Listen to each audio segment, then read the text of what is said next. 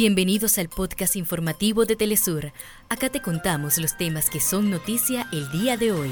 Comenzamos. Irán condenó un ataque de Pakistán en territorio iraní que dejó al menos siete personas muertas en la provincia suroriental de Sistán y Baluchistán.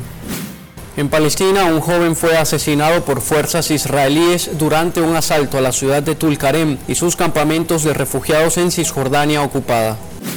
En Guatemala, la Corte de Constitucionalidad ordena al Congreso repetir la elección de la Junta Directiva, anulando la victoria de la planilla del diputado Samuel Pérez del movimiento Semilla.